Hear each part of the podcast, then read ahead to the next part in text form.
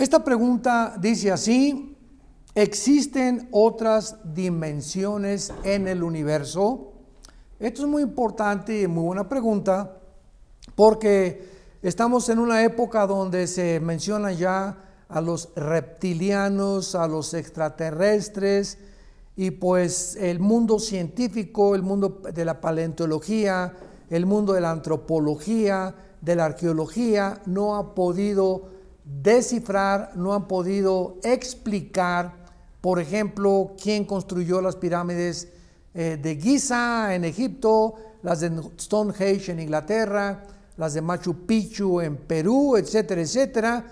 y lo han atribuido a entidades extraterrestres, porque dicen de ninguna manera un ser humano pudo cargar piedras hace 4.500 años de 10 toneladas, de 15 toneladas, sobre todas las cosas, cortarlas como si fueran mantequilla, cuando hace 3.000, 4.000 años ni sierras de esmeril existían.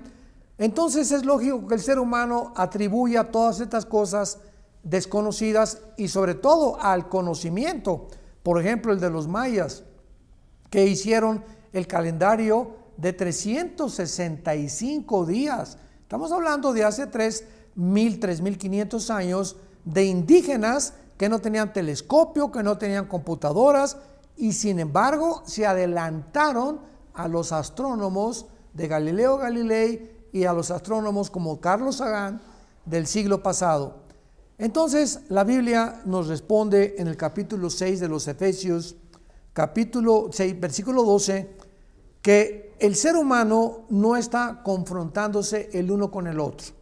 No tenemos lucha contra sangre y carne. Nuestra lucha realmente y los problemas que tenemos no es contra la suegra, no es contra el esposo, contra el esposo, contra los comunistas, contra los de la ideología de género, contra los del transgénero, contra gobiernos. Nuestra lucha verdadera es contra potestades, contra gobernadores de las tinieblas, contra huestes espirituales de maldad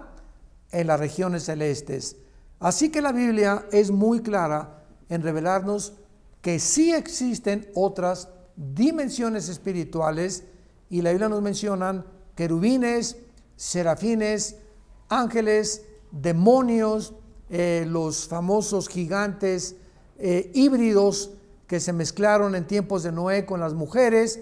Y todo este mundo oculto, vemos que hay prisiones como el abismo, como el infierno, como el abadón, que están ángeles encadenados y todo esto nos habla de un mundo que no existe